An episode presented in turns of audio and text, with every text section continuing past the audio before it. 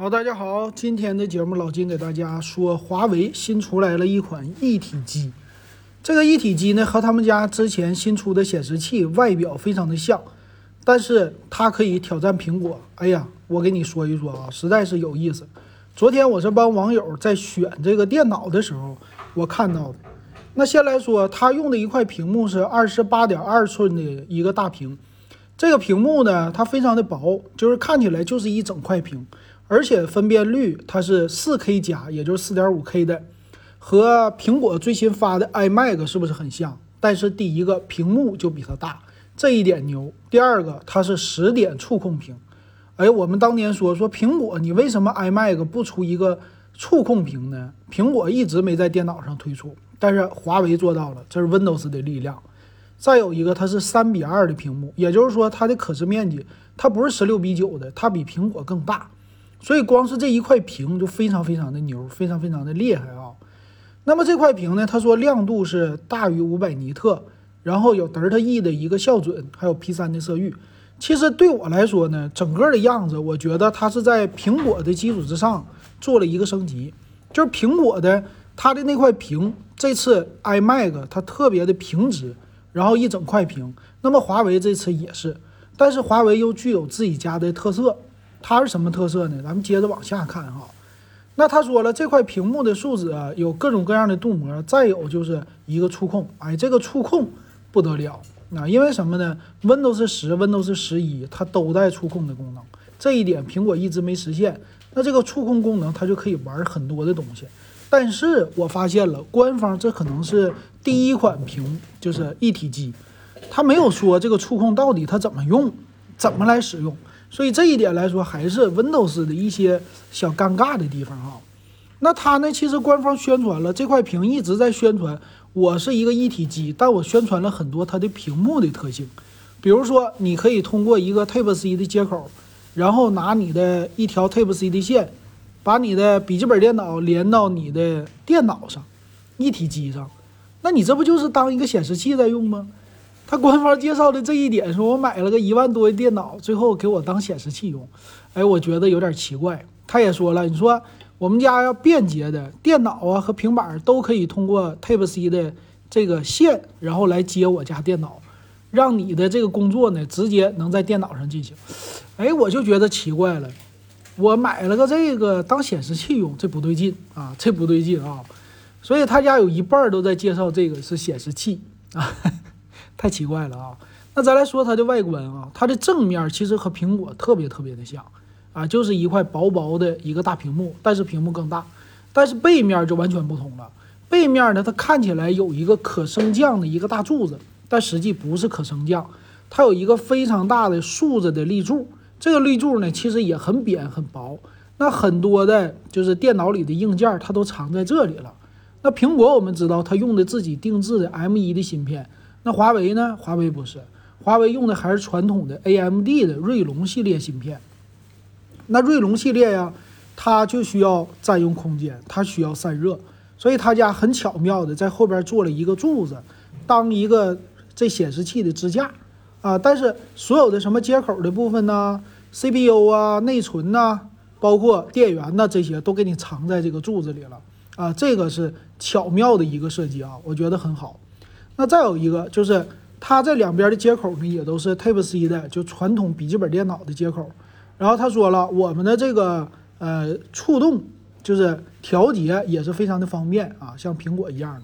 再有一个更大的特色就是比苹果强的，他说我有蒂瓦雷的音响的支持啊。蒂瓦雷他们家之前卖的小的那种圆筒的音响啊，一千多块钱。那这个有这个加持之后，那电脑绝对的，你在声音方面那不用说了，肯定好。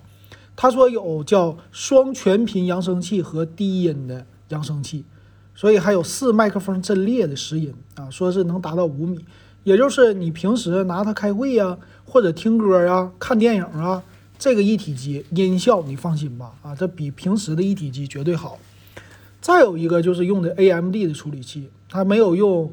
英特尔的那为啥呢？咱不知道啊。它用的是 AMD 的锐龙五、锐龙七两款，然后十六 G 的内存和五百一十二 G 的存储，这一点上来说也都是属于在电脑里边也很强的了。那也支持 WiFi 六啊，最新的。再有呢，就是屏幕的一个协同工作了。协同工作这方面也没啥说的，他家所有的电脑都可以进行。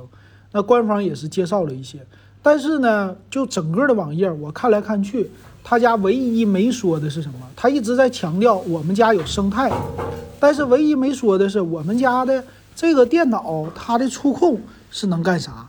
你还是用笔呀，还是用什么呀？就这一点，我也觉得官方可能没把这个解决方案整明白，啊，这个是小小的一个遗憾。那还有呢，它用的是蓝牙的键盘和鼠标。那这个蓝牙键盘鼠标呢，跟苹果的其实我感觉啊，功能上是超越。那它带了指纹解锁，苹果的也有吧？但是它的这个超薄的键盘呢，也是全金属的，非常的薄。其实看起来第一眼和苹果很像，但它多了语音助手键和一键分享键。第一个语音助手键呢，是一个快捷的小按键，你摁住以后就可以呼出叫语音智慧语音键，它是支持叫中日英韩这四个呃中英日韩四国语言直接输入，还可以支持当年锤子 TNT 的，就是说直接你给我输入文字转换，哎，这个功能这挺有意思吧？第二个，第二个就是华为分享键。这个呢，就是可以一键摁住右边键盘的 Shift 键，分享到你的华为手机啊，或者是键盘，分享一些东西，传输。哎，这个其实和苹果的叫隔空投送非常的像，隔空传送，这就是一个生态了啊。就我们家自己的手机，我们家自己的平板和我们家的电脑，那整个一个生态连接起来，那怎么用怎么方便。那现在呢，华为终于可以这么做了，这确实挺厉害啊。如果你喜欢华为，比如说你有华为家的手机，那你也有平板了，那你买个这个电脑绝对是非常的 OK 啊。那再看它的详细参数，屏幕呢这一点非常好，这是它最最最强的了，二十八点二英寸的 IPS 的屏，分辨率呢是三八四零乘二五六零，分辨率非常高，然后五百的亮度，但是刷新率呢是六十赫兹，支持十点的触控。啊，五百尼特的亮度了，然后内存呢用的是 DDR 三二零零的十六 G 的内存，五百一十二 G 的存储啊，这个五百一十二 G 呢是 M 点二接口的啊，然后键盘鼠标带了 WiFi 六双频的 WiFi，蓝牙五点一，那摄像头呢是七二零 P 的在前边，这个摄像头呢我觉得不是他家的特色，我觉得啊他家应该其实把摄像头升级到一零八零 P。这个其实非常的重要，因为现在很多都上网课或者是开会嘛。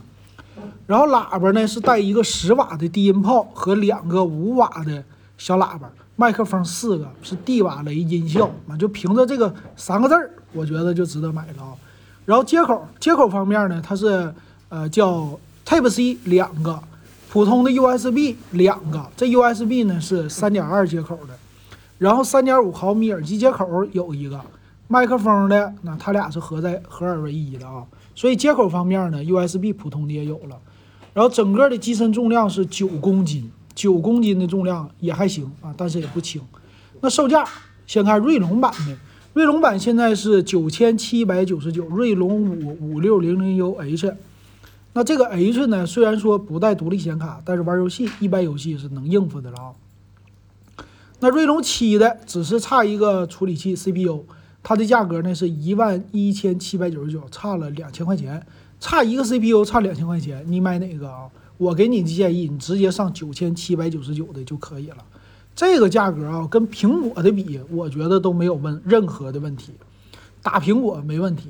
所以这一点上来说，虽然说他家是第一款的一体机，但是给咱们相当说国产的电脑争脸啊，敢跟苹果叫嚣，挺厉害。